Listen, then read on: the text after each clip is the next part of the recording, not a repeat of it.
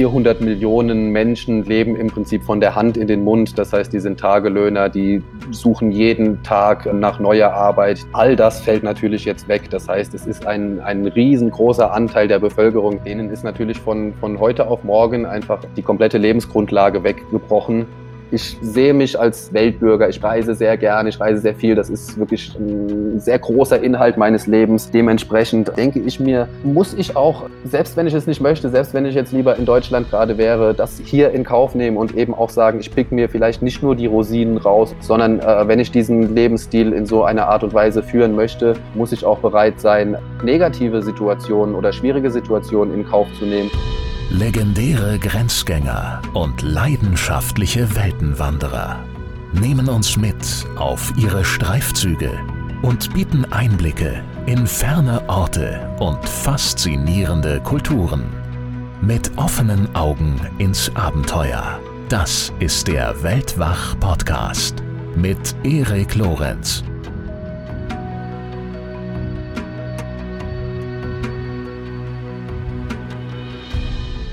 Hallo zusammen und herzlich willkommen zu dieser Folge. Mein Gast heute ist Tobi Braun aus Mainz, ein Weltwachhörer, der mir vor einigen Tagen in einer Mail davon berichtet hat, wie er momentan aufgrund des Coronavirus in der Pilgerstadt Rishikesh festsitzt. Die liegt in Nordindien und von dort hat er sich mit mir für diese Folge unterhalten. Darüber, wie es dazu gekommen ist, dass er sich jetzt schon seit vier Wochen im Corona-bedingten Lockdown befindet, ohne dass sich abzeichnet, dass sich an seiner Situation in nächster Zeit etwas ändern wird und wie er diesen erlebt. Wir haben über die Millionen Tagelöhner gesprochen, die aufgrund der rigorosen Ausgangssperre, das ist in Indien die strengste und größte, die es weltweit je gegeben hat, die dadurch nicht nur vom finanziellen Ruin, sondern auch vom Hunger bedroht sind.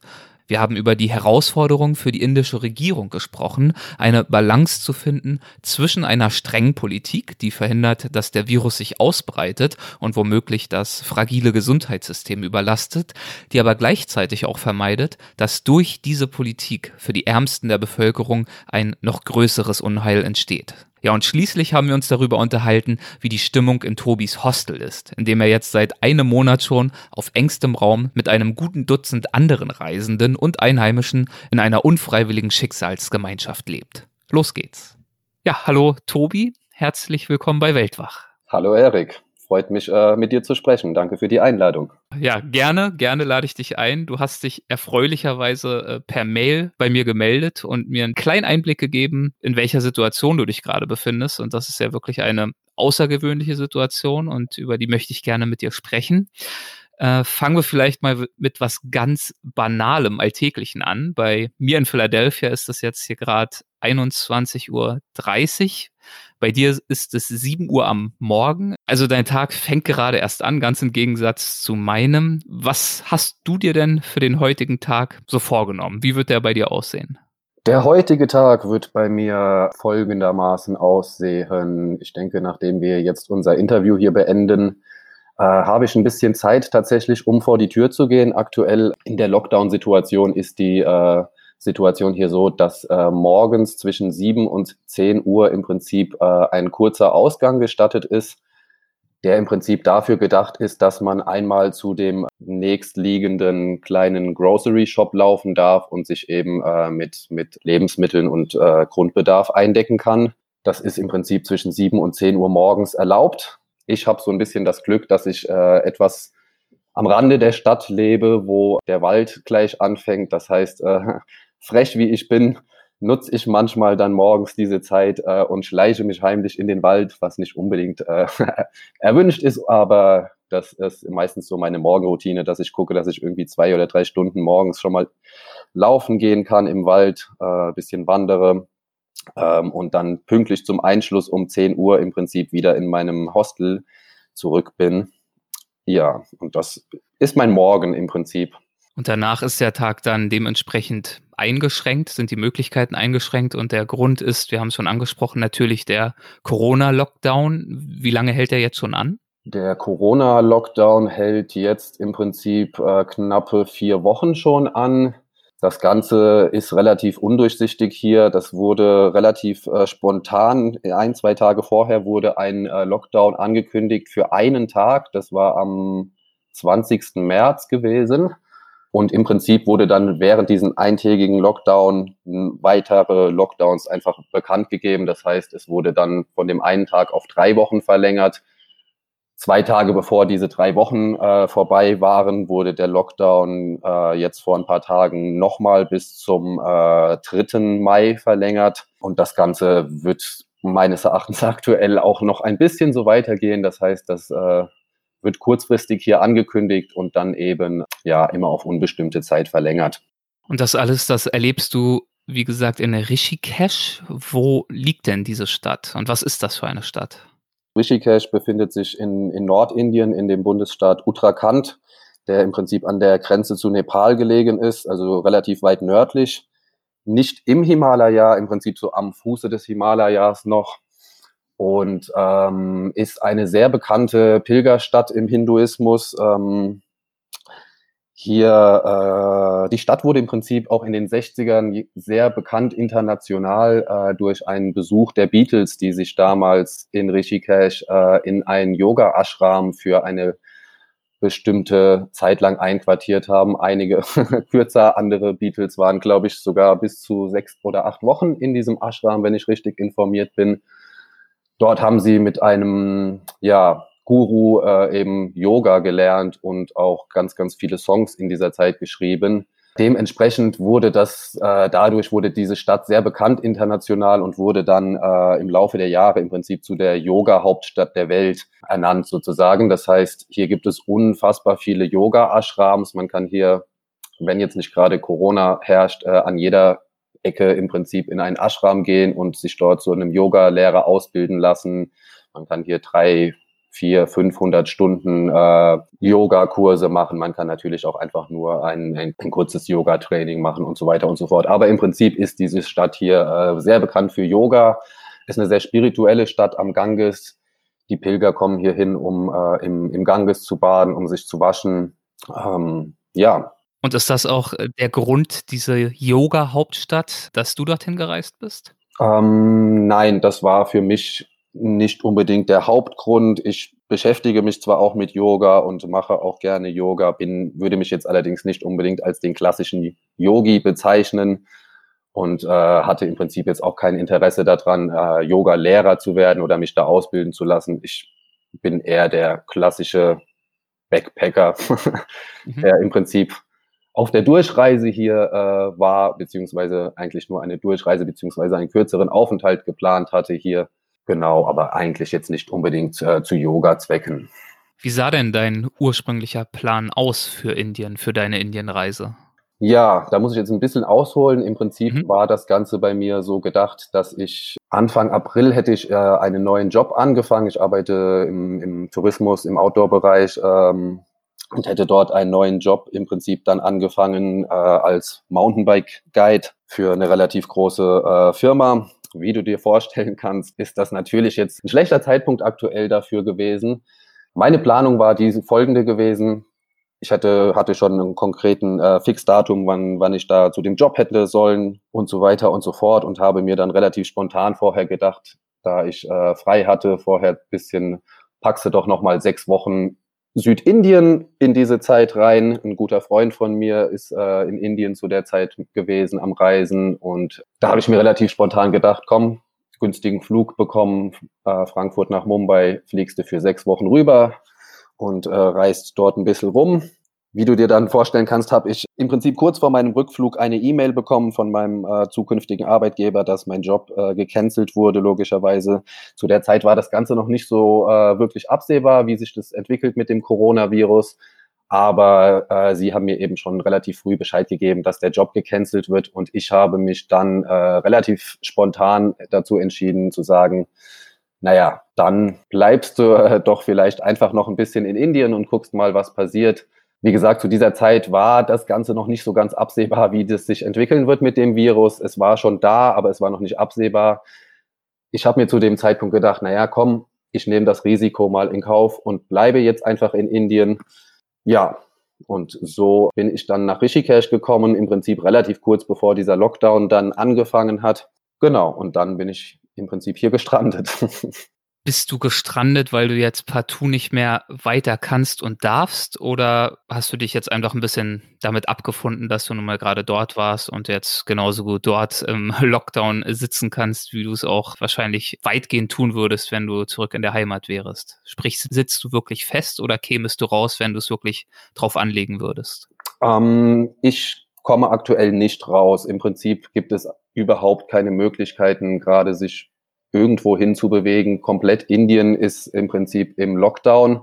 Das heißt, wie gesagt, es gibt nur diese Möglichkeit, morgens zwischen sieben und zehn mal kurz zum Shoppen zu gehen. Ansonsten sind alle Bundesstaaten und selbst die Städte abgeriegelt. Also ich kann nicht mal aus Rishikesh im Prinzip raus. Die Straßen sind alle blockiert. Und es gibt überhaupt keine Möglichkeit, jetzt irgendwie den, den Staat zu verlassen. Und selbst wenn ich da irgendwie eine Möglichkeit hätte, würde mir das jetzt aktuell nicht allzu viel bringen. Ich könnte theoretisch versuchen, irgendwie nach äh, Delhi zu kommen, aber äh, dort würde ich dann genauso festsitzen. Ich bin auch in Kontakt mit der mit der deutschen Embassy und so weiter und so fort. Und aktuell äh, gibt es einfach auch keinerlei Flüge. Es ist auch nichts äh, in naher Zukunft jetzt geplant, soweit ich weiß. Das heißt, selbst wenn ich aus Rishikesh äh, wegkommen würde, wäre ich im Prinzip irgendwo anders in Indien dann gestrandet. Und da Rishikesh im Prinzip jetzt gerade im Vergleich zum Beispiel zu Neu-Delhi ein, ein sehr, sehr entspannter Ort noch ist, äh, bin ich im Prinzip sogar relativ froh, mich hier aufhalten zu können und jetzt nicht eben äh, zum Beispiel in Neu-Delhi gestrandet zu sein, wo ich auch mit ein paar Leuten Kontakt habe, die äh, aktuell dort sind in der Quarantäne und die mir äh, ja deutlich haarsträubendere Sachen auch teilweise noch berichten, als das jetzt hier der Fall ist zum Beispiel. Deswegen bin ich tatsächlich eigentlich an einem sehr, sehr guten Ort auch wenn die Situation natürlich hier auch nicht allzu einfach ist, ähm, geht es mir hier doch sehr gut. Ich habe hier genug zu essen, genug zu trinken und bisschen Natur um mich rum, auch wenn ich nicht wirklich äh, sie genießen kann, ist es hier wirklich schön. Man hat die Berge außenrum, das Wetter ist sehr angenehm. Also es gibt tatsächlich sehr viel schlimmere Orte, um diese Quarantäne äh, äh aussitzen zu können, meines Erachtens. Von daher habe ich es ganz gut getroffen, würde ich behaupten. Was erzählen dir deine Freunde in Neu-Delhi über die Quarantäne dort? Ähm, naja, da ist es wohl deutlich chaotischer. Rishikesh ist eine, eine relativ kleine Stadt. Das ist jetzt äh, mit einer Millionenmetropole wie Delhi äh, nicht zu vergleichen.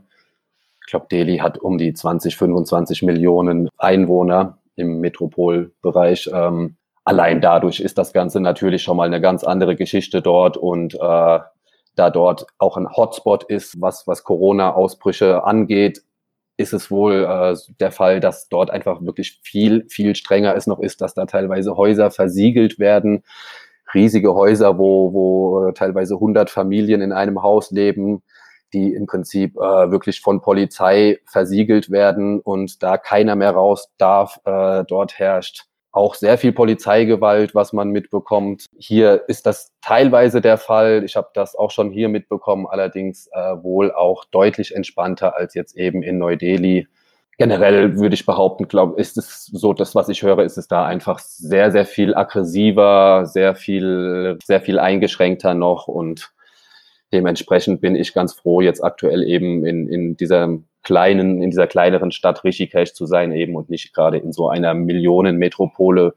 Dort sind auch anscheinend die, die Essenszustände viel katastrophaler. Teilweise äh, leiden die Leute wohl wirklich dort Hunger, was hier in Rishikesh noch nicht so wirklich der Fall ist. Hier werden alle noch einigermaßen versorgt, eben auch dadurch, dass es einfach eine kleinere Stadt ist, dass es hier mehr Community gegeben ist äh, im Gegensatz eben zu einer Millionenmetropole, wo du natürlich, wer schon mal ein Bild von Neu-Delhi gesehen hat, kann sich das vielleicht ein bisschen vorstellen. Da gibt es natürlich Millionen von Tagelöhnern, die, die in den Straßen jetzt gerade äh, am Hungern sind und so weiter und so fort.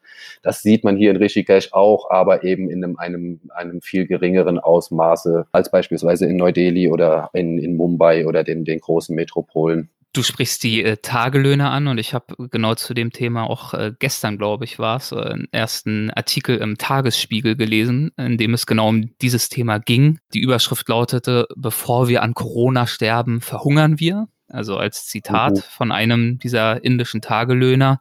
Und der Untertitel, der ging, ich habe es mir notiert, wo nicht das Homeoffice das größte Problem ist, sondern das nackte Überleben. Und es geht in diesem Artikel um ganz konkrete Tagelöhner. Es wird eine Szene beschrieben, wie sich dort ein Tagelöhner herausschleicht, um Essen für seine Familie aufzutreiben und dann tatsächlich mit Stöcken verprügelt wird.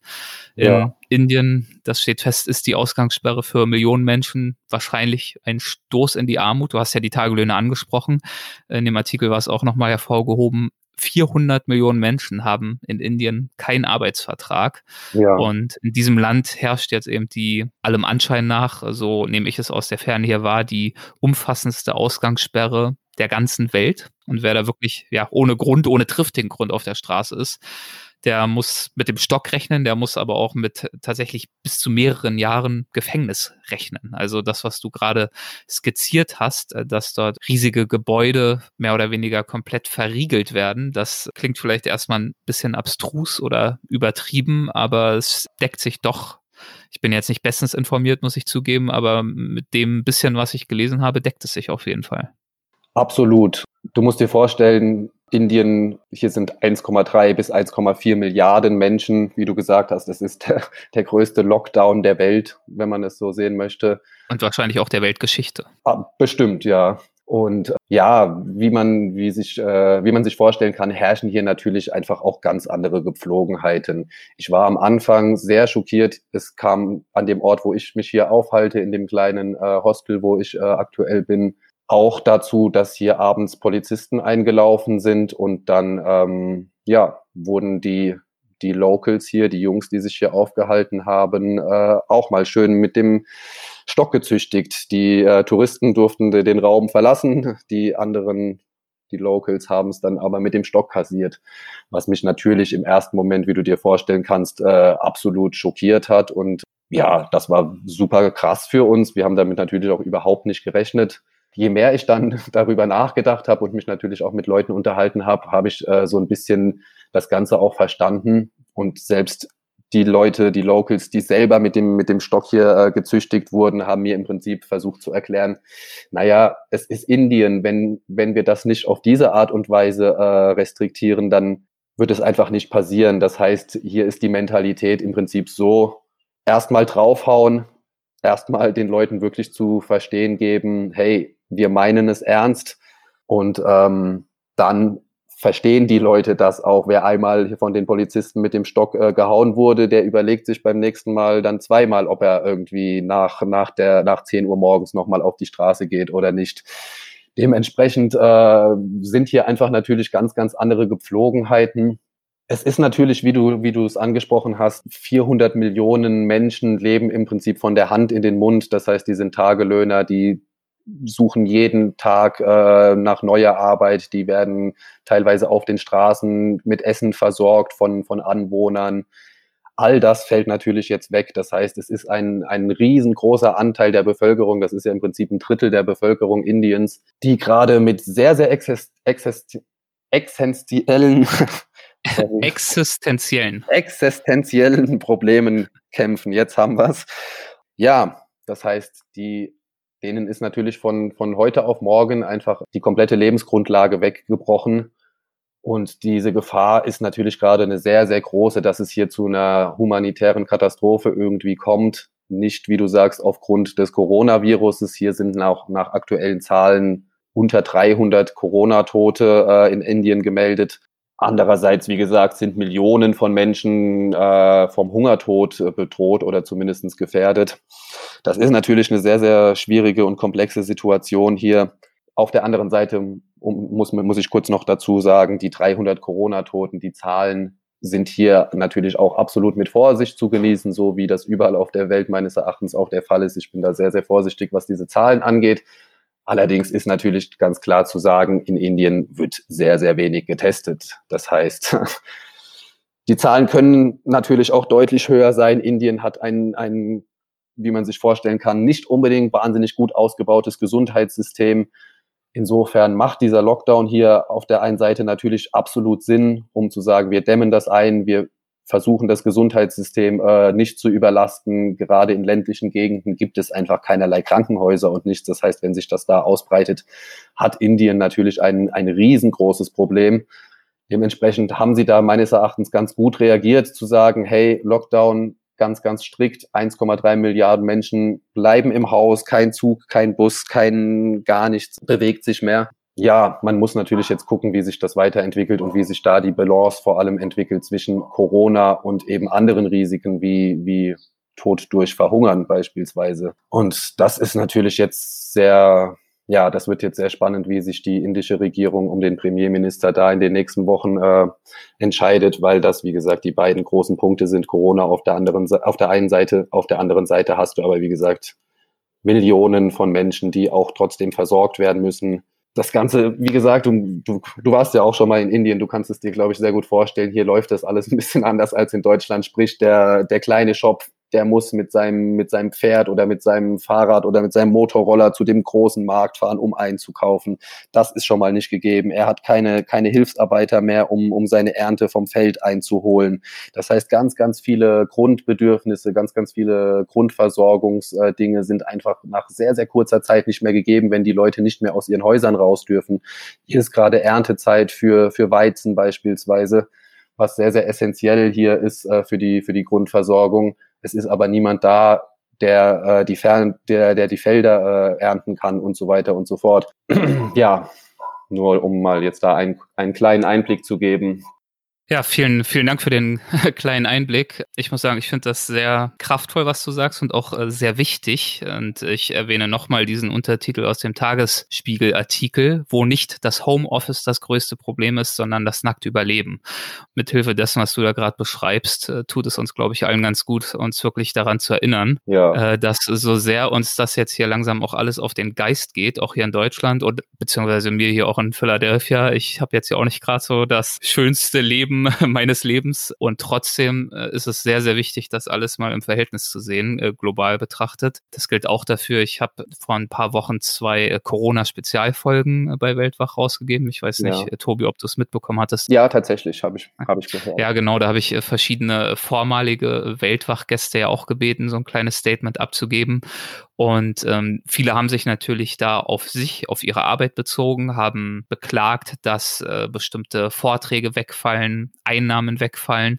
Und ich habe sie ausdrücklich darum gebeten, ihre persönliche eigene Situation zu beschildern und sich jetzt nicht unbedingt zwangsläufig zu irgendwelchen globalen Themen und Herausforderungen zu äußern. Das war der Sinn dieser Sache, nämlich Identifikation zu stiften für uns, für uns Zuhörer und äh, zu sehen, ja, wir alle kämpfen mit Herausforderungen und auch bei diesen Reisenden, die oft so ein schillerndes Leben nach außen haben, das sind ja auch oft Existenzen, die eher auf Idealismus fußen und nicht unbedingt auf dem großen Geld. Die äh, hieven sich auch oft von einem Projekt zum anderen und stecken das Geld, was sie irgendwie einnehmen mit einem Buch oder einem Vortrag oder was auch immer, dann wieder in die nächste große Reise. Und trotzdem, das war jetzt ein langer Satz, und trotzdem ist es, glaube ich, diesen Reisenden auch bewusst, auch wenn es in diesen Folgen nicht so hervorgekommen ist. Und so ist es mir bewusst und so bringst du es gerade auch so schön auf den Punkt, dass wir gern noch ein bisschen Geduld wahren sollten, auch was diese physische Distanz, die uns jetzt auferlegt ist, diese räumliche Reduzierung anbetrifft wir sollten vernünftig sein, wir sollten uns unserer Verantwortung bewusst sein und wir sollten uns auch dessen bewusst sein, dass die Opfer, die wir hier gerade bringen, im Vergleich sehr, sehr gering sind. Absolut. Dem ist eigentlich nichts mehr hinzuzufügen. Außer dir zuzustimmen, da hast du absolut recht. Ich denke, es ist aktuell keine einfache Zeit weltweit. Manche Menschen sind natürlich deutlich mehr betroffen als andere.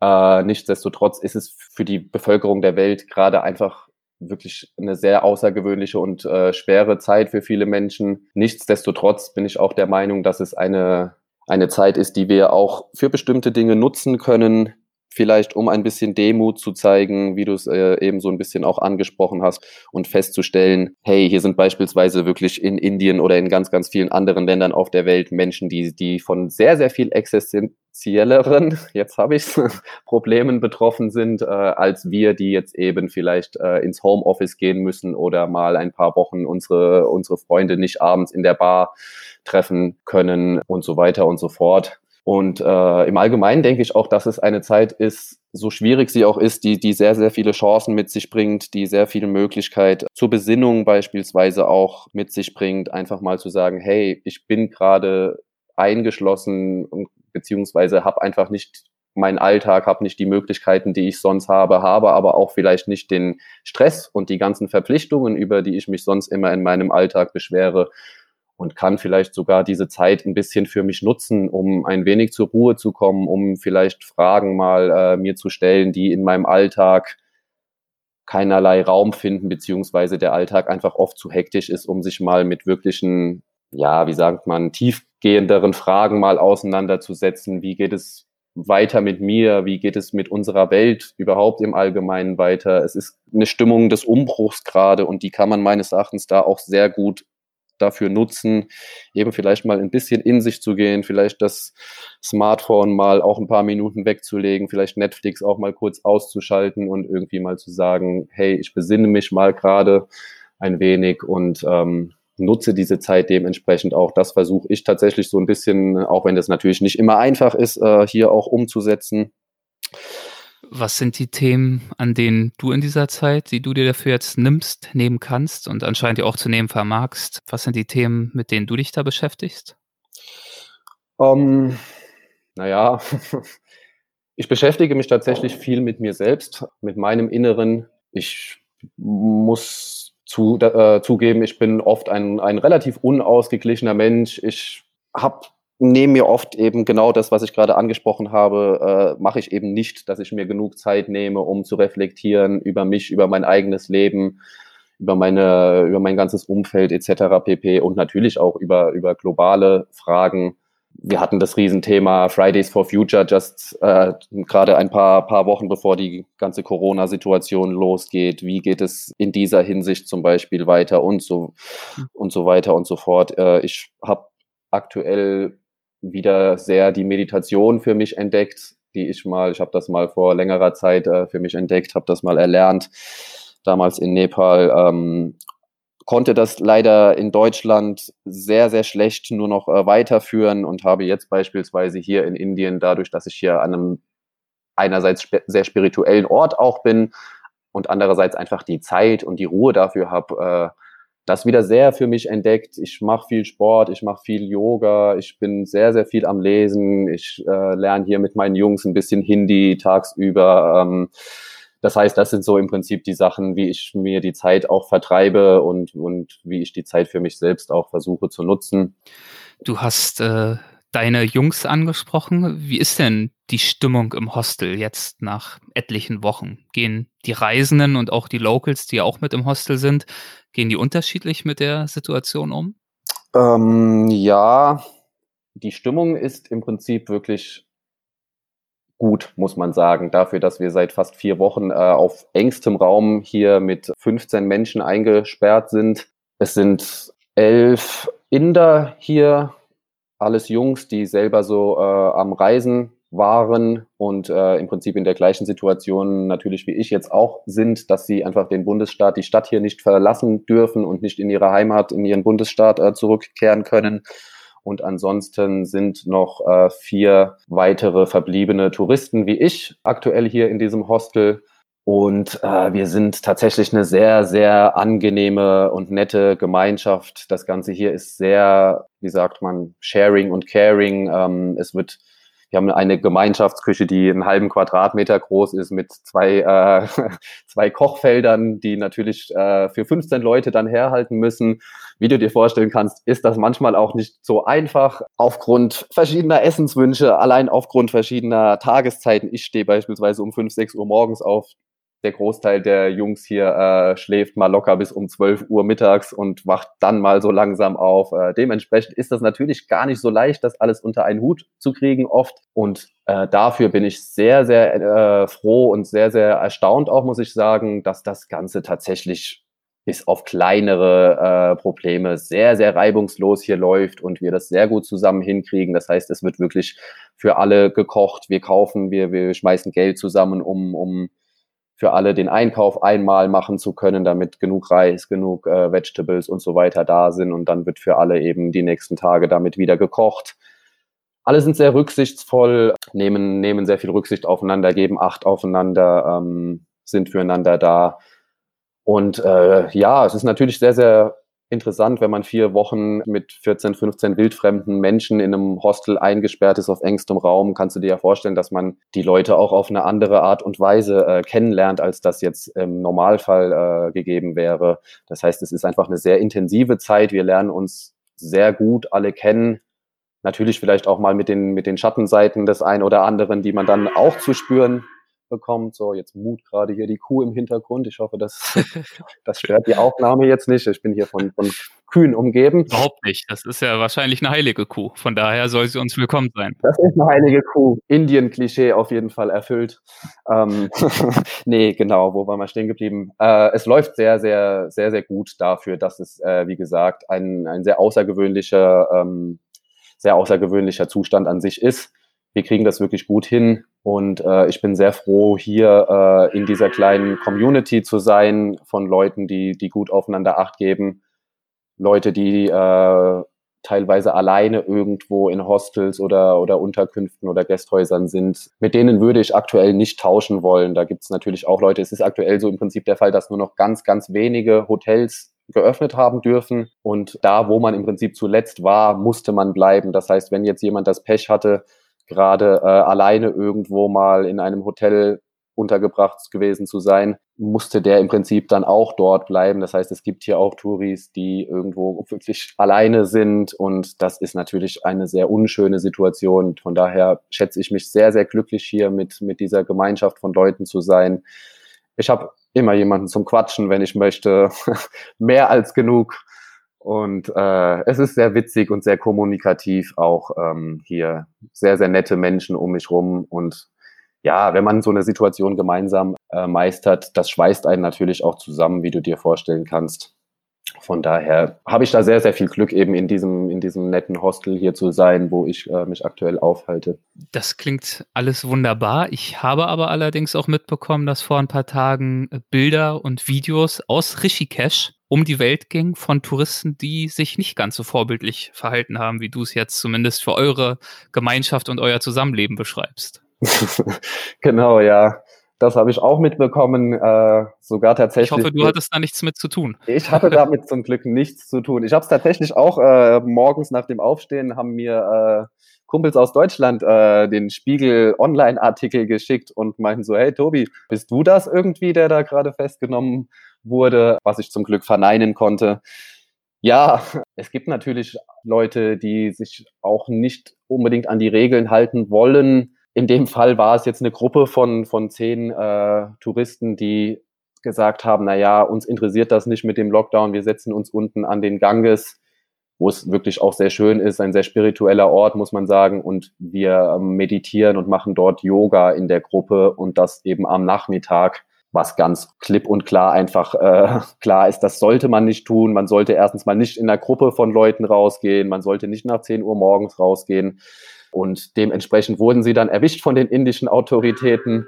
Wie ich das vorhin angesprochen habe, die, die Locals werden dann gerne auch mal mit dem Stock gezüchtigt. Soweit ich weiß, ist das bei Touristen nicht der Fall, habe ich zumindest noch nicht mitbekommen. Und äh, dann war es eben so, dass sie alle sich äh, hinsetzen mussten und auf ein Blatt Papier 500 Mal, es tut mir leid, ich habe die Regeln des Lockdowns äh, missachtet, schreiben mussten in Anwesenheit der indischen Polizisten.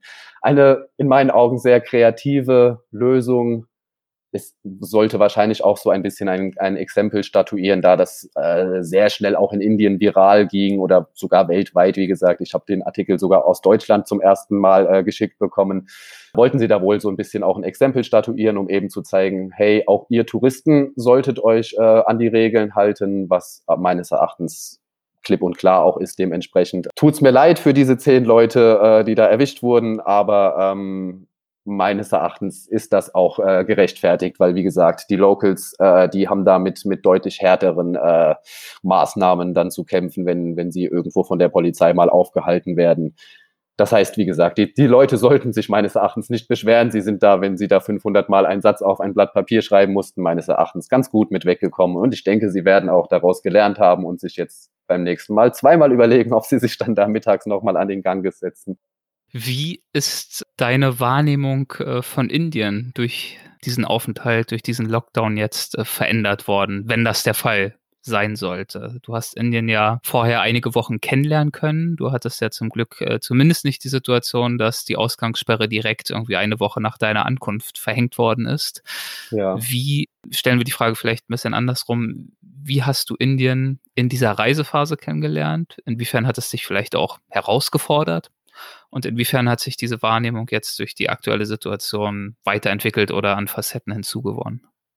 Ja, gute Frage. Ähm, ich habe Indien als sehr, sehr gastfreundschaftliches und sehr offenes Land kennengelernt von Anfang an. Ich habe mich im Prinzip die ersten sechs Wochen im Süden von Indien, in, in äh, Karnataka und in Kerala aufgehalten und habe ein super gutes Bild dort der Menschen bekommen, muss ich sagen. Ich ist mein erstes Mal in Indien jetzt. Ich war aber schon sehr viel in Asien und Südostasien vorher unterwegs. Ich habe viel Zeit auch in Nepal beispielsweise verbracht. Das heißt, so ein bisschen äh, ein Gefühl der Mentalität hatte ich vorher auch schon und das wurde im Prinzip nur nochmal äh, verstärkt. Der Inder an sich ist ein unfassbar gastfreundlicher Mensch. Man wird sehr, sehr oft eingeladen in Häuser zum Tee äh, etc. pp. Die Menschen sind, sind sehr, sehr lieb. Sie sind sehr interessiert an einem Teilweise natürlich auch äh, aus finanziellen Gründen, weil man eben der Tourist ist, aber eben auch nicht nur. Ich habe ganz, ganz, ganz, ganz, ganz viele wundervolle Menschen hier kennengelernt, die mit denen ich äh, ja ein sehr freundschaftliches Verhältnis nach kurzer Zeit aufbauen konnte. Ganz, ganz toll, muss ich sagen. Vor allem auch da unten im Süden eine sehr, sehr interessante Gegend, wo äh, Muslime, Christen, Juden und Hindus alle äh, zusammen in einer ganz, ganz äh, netten Gemeinschaft ohne irgendwelche großartigen Probleme leben. War sehr, sehr schön für mich zu sehen. Ähm, um die Frage zu äh, vervollständigen, das hat sich ein bisschen jetzt geändert, äh, nicht unbedingt, weil die Leute weniger freundlich geworden sind oder äh, ihre Mentalität sich geändert hat, Du musst dir aber vorstellen, das Ganze wird hier medial, ähm, ja, wie soll ich sagen, ohne da jetzt zu politisch zu werden, relativ schwierig kommuniziert, sagen wir mal so. Das heißt, hier wird sehr, sehr, sehr viel Panik verbreitet durch die Medien. Und äh, gerade bei den, bei den älteren Menschen, die eben vielleicht nur eine bestimmte Zeitung ab und zu mal lesen oder wenn überhaupt ein bestimmtes Fernsehprogramm äh, haben, wird hier sehr, sehr viel Meinungsmache betrieben und es wird, ja, es wurde tatsächlich so ein bisschen auch so kommuniziert, dass Reisende dieses Virus nach Indien gebracht haben. Das heißt, aktuell hat sich das so ein bisschen umgedreht, da wo ich sonst sehr willkommen bin und in Häuser eingeladen äh, werde, sagen mir die Leute aktuell eher go away ähm, und wollen mich eben nicht unbedingt dort haben. Das kann man jetzt nicht komplett auf Indien ver, äh, verallgemeinern. Äh, immer noch gibt es sehr, sehr viele hilfsbereite und nette Leute, die vor allem, wenn man ihnen wenn ich ihnen erkläre, hey, ich bin schon etwas länger in Indien, ich werde hier in meinem Hotel sogar äh, ab und an mal äh, mit einem Gesundheitscheck getestet und so weiter und so fort und den Menschen eben vermittle, ich bin nicht krank, ich bin schon seit drei Monaten in Indien, die, Ch die Chance, dass ich das Virus habe, ist genauso hoch wie die Chance, dass du, dass du das Virus hast. Dann äh, sind die Leute auch wieder sehr offen. Im ersten Moment ist es leider oft so ein bisschen der Fall, gerade bei älteren Menschen, dass ich sehe, wenn ich an denen vorbeilaufe, trotz Maske und trotz 20 Metern Abstand, dass ich eben merke, okay, die Leute haben Angst vor mir. Die wollen nicht, dass ich hier äh, ihnen zu nahe komme. Die denken, dass ich das Virus ihnen äh, gerade bringe, sozusagen. Was natürlich für mich ein, ein sehr, sehr unschönes Gefühl ist. Ich möchte, äh, wenn ich hier als weißer Tourist sozusagen rumlaufe, natürlich nicht den Locals irgendwie Angst machen und das Gefühl geben, ich bin derjenige, der sie eventuell mit diesem Virus jetzt ansteckt, was eben durch meines Erachtens sehr schlechte mediale äh, Kommunikation ein bisschen so rübergebracht wurde. Dementsprechend halte ich natürlich meinen äh, mein, mein Kreis hier auch klein, mein Radius. Ich versuche, wie gesagt, natürlich jetzt nicht äh, zu weit mich zu bewegen. Ich versuche äh, Locals dementsprechend natürlich auch zu meiden, außer es sind Leute, die ich schon kenne. Das heißt, äh, die Situation hat sich tatsächlich dementsprechend äh, ein wenig geändert.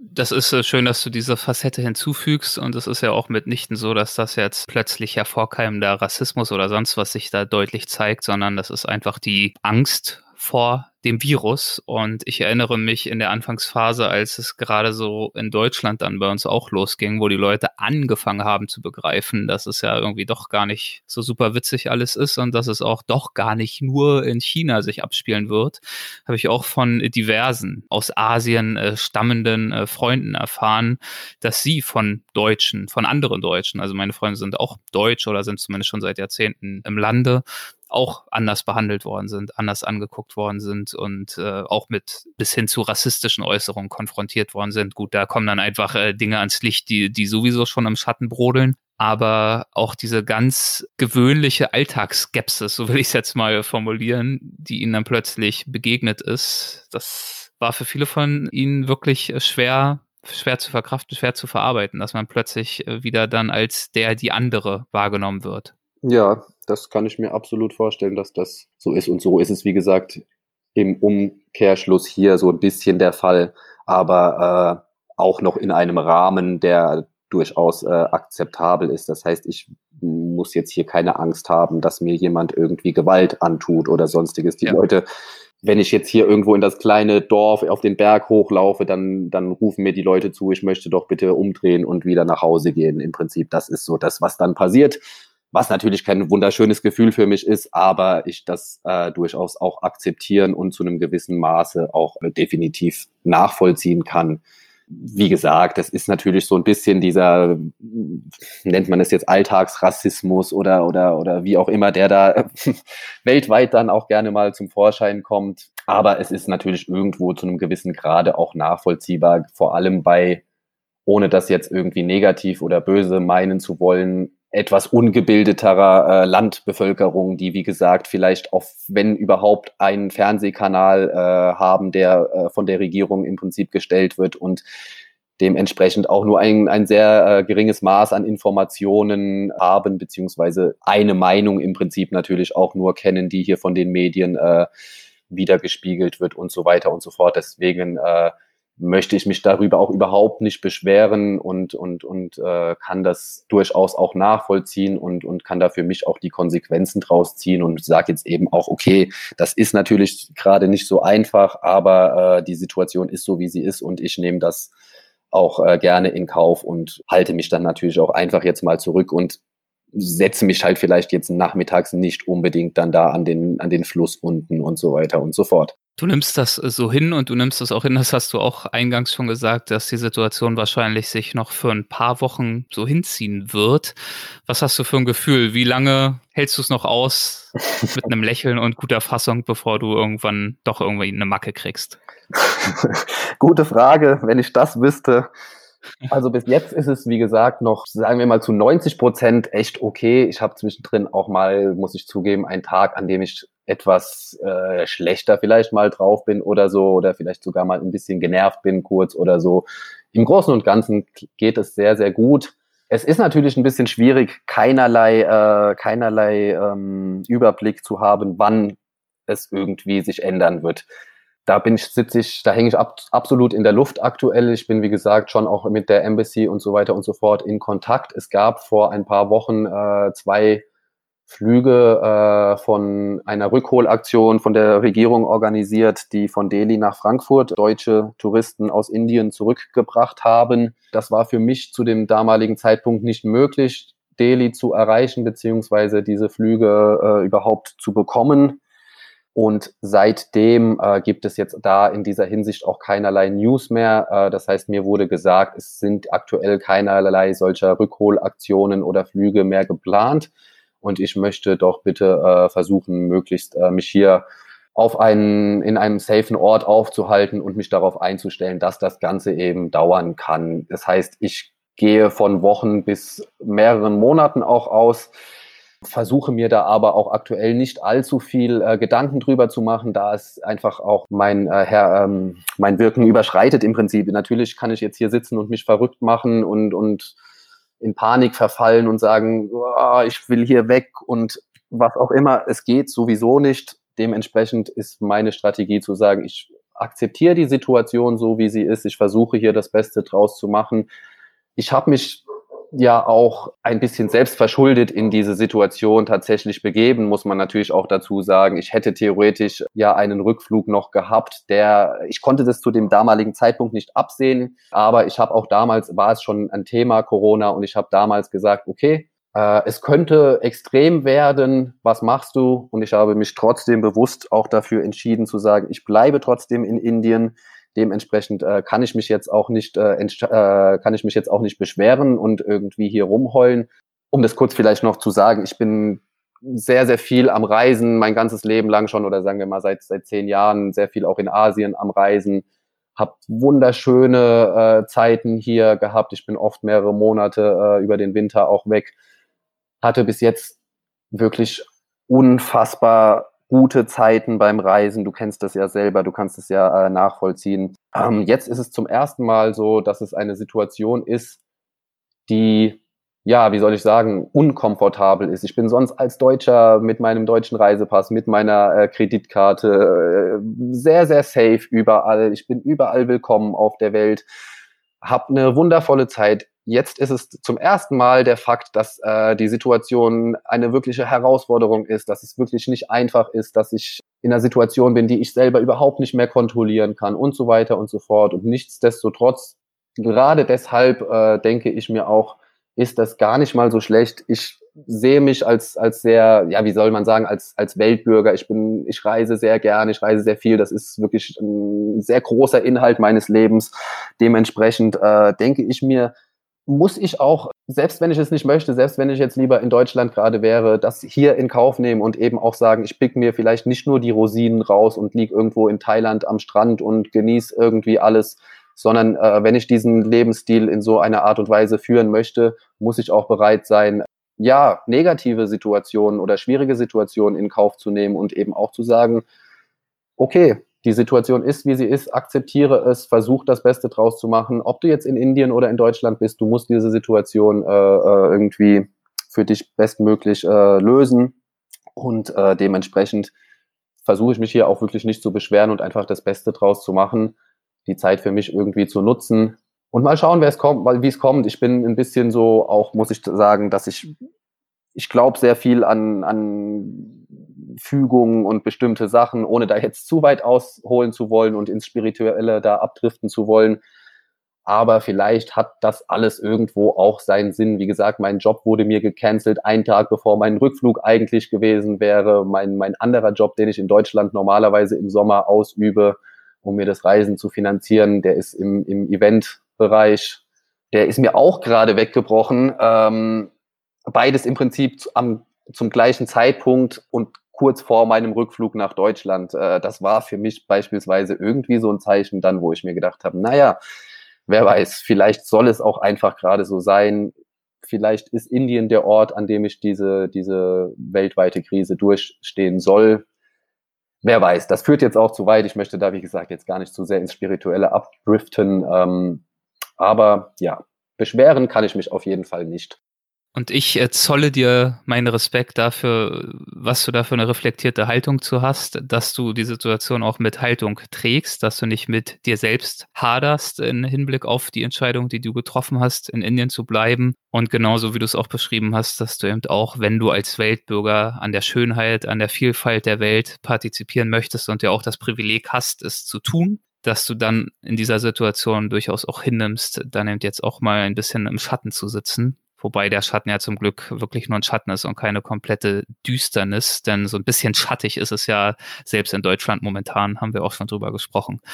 Also äh, Tobi, vielen, vielen Dank für, für diese Eindrücke, für diese Gedanken. Bevor wir zum Ende kommen, noch äh, eine ganz selbstgierige Frage, wenn ich jetzt schon mal die Gelegenheit habe, einen Hörer wie dich äh, in der Leitung zu haben. Ja. Darf ich noch wissen, wie, wie du selbst auf äh, Weltwach gestoßen bist? Du hast mir ja geschrieben, weil du Weltwach hin und wieder mal hörst. Ja, das, wie bin ich darauf gestoßen? Ich verfolge das Ganze auf jeden Fall schon relativ lang, mindestens zwei Jahre, würde ich sagen. Und ich glaube tatsächlich, dass ich äh, beim, beim Stöbern durch Spotify-Podcasts damals ich gebe manchmal so random Sachen einfach in Spotify ein, Reisen, Podcast oder so. Und meines Erachtens, ich kann es jetzt gar nicht mehr genau äh, nachvollziehen, aber ich meine, dass ich damals so darüber äh, darauf gestoßen bin und irgendwie mal am Anfang die Reinhold Messner Folge, glaube ich, dann gehört hatte und mir, wow, cool irgendwie. Und seitdem verfolge ich das Ganze eben auch gerne. Und ja, möchte dir auch an dieser Stelle gerne nochmal ein sehr, sehr großes Lob dafür aussprechen, gerade in Zeiten, wo ich äh,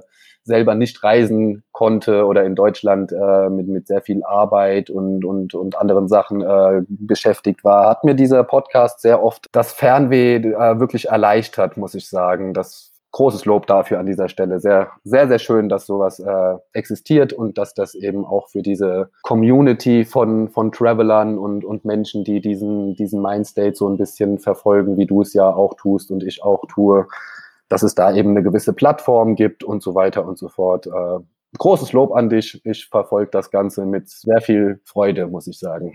Das ist sehr, sehr nett. Äh, erlaube mir noch eine Frage dazu. Du als Hörer, gibt es irgendwas, äh, wo du mir sagen würdest, davon wünschst du dir mehr? Das gefällt dir super gut? Themen, Gäste, sonstiges oder vielleicht auch etwas, wo du sagst, du Erik, ganz ehrlich, das ist es nicht? Ich mm. äh, bin hiermit offen für Feedback. also das, da kann ich jetzt auch wieder nur von meinem persönlichen äh, Standpunkt reden. Für mich, ich liebe diese Gäste, die, sage ich mal, sowas ganz Verrücktes gemacht haben, die einmal irgendwie um die Welt gelaufen sind oder so oder oder von von Nepal irgendwie nach Deutschland getrampt sind und so. Das ist für mich so, da bin ich immer Feuer und Flamme sofort irgendwie und das ist das, was was ich immer wirklich am spektakulärsten und am spannendsten finde. Aber ansonsten hast du da meines Erachtens sowieso schon eine sehr, sehr gute Mischung an teilweise, sage ich mal, bekannteren Leuten, Autoren oder, oder sei es jetzt jemand wie Reinhold Messner, den man ja absolut kennt und dann eben vielleicht auch mal plötzlich äh, eine Person wie mich, die jetzt äh, nicht unbedingt bekannt ist, sondern einfach nur irgendein äh, Reisender ist, der vielleicht eine ganz nette Geschichte mal zu erzählen hat oder eben von, von, von seiner von seinem Tracking von Nepal nach was weiß ich dann berichtet und so. Und das finde ich sehr, sehr spannend und eigentlich kann ich dir da nicht wirklich Verbesserungsvorschläge geben, da du das Ganze schon, schon sehr, sehr gut gestaltest, meines Erachtens. Vielen, vielen Dank. Und ich finde, ein Gespräch mit dir zeigt ja auch, dass Bekanntheit nichts mit äh, dem Grad an Interessantheit zu tun haben muss. Äh, mir hat das Gespräch auf jeden Fall großen Spaß gemacht und äh, ich danke dir für die Zeit, die du dir genommen hast und wünsche dir weiterhin Durchhaltevermögen. Ja, vielen Dank, mein Lieber. Mir hat es auch sehr, sehr viel Freude bereitet und ja, habe mich auch sehr gefreut, dass du da Interesse dran hast, uh, über meine Situation und so weiter und so fort zu sprechen. Vielen Dank dafür. Vielen Dank, mach's gut. Tschüss. Ciao. Das war mein Gespräch mit Tobi, der uns, wie ich finde, einige zeitgemäße, hochgradig relevante und dabei angenehm reflektierte Einblicke geschenkt hat. Also vielen Dank dafür nochmal, lieber Tobi, vielen Dank. Um Einblicke ganz anderer Art habe ich zuletzt im Weltwach Instagram-Kanal auch euch gebeten und viele von euch haben darauf auch schon reagiert. Gerade jetzt in Zeiten, da uns nichts anderes bleibt, als uns auf künftige Reisen zu freuen und auch an vergangene Reisen zurückzudenken, da würde es mich freuen, wenn wir einige besonders wertvolle Erinnerungen in der Weltwach-Community teilen. Ganz konkret rufe ich euch dazu auf, einen besonders denkwürdigen, magischen, emotionalen oder sonst wie besonderen Moment mit uns zu teilen. Wie das geht? Postet ganz einfach euren besonderen Reisemoment als Story bei Instagram und verlinkt darin Weltwach. Das ist wichtig, denn nur dann können wir diese Story auch über unseren Kanal teilen. Und genau das möchten wir tun. Euren Geschichten und Momenten eine Bühne bieten. Die Momente, die ihr bisher schon mit uns geteilt habt, die findet ihr auf dem Weltwach Instagram-Profil unter den Story Highlights und dort unter dem Highlight Hashtag Magic Moments. Ja, da habe ich an Kitsch zugegebenermaßen nicht gespart. Ihr findet das bestimmt. Ich bin gespannt auf eure Reiseerinnerungen. Ansonsten erlaube ich mir einmal mehr den Mitgliedern des Weltwach Supporters Club zu danken. Mittlerweile sind es ihrer über 100. Das ist wirklich toll. Vielen, vielen Dank allen unter euch, die mit dabei sind und uns auf diese Weise unterstützen. Macht es gut, bis zur nächsten Folge. Euer Erik.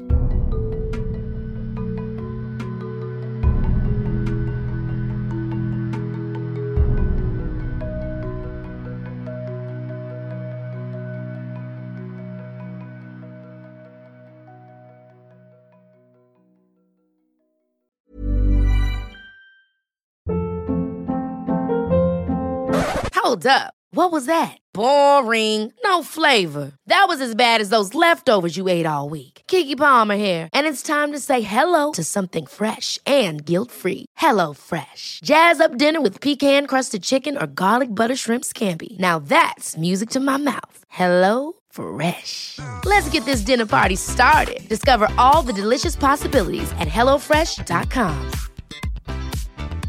Even when we're on a budget, we still deserve nice things. Quince is a place to scoop up stunning high-end goods for 50 to 80% less than similar brands. They have buttery soft cashmere sweaters starting at $50, luxurious Italian leather bags, and so much more. Plus, Quince only works with factories that use safe, ethical, and responsible manufacturing. Get the high-end goods you'll love without the high price tag with Quince. Go to quince.com/style for free shipping and 365-day returns.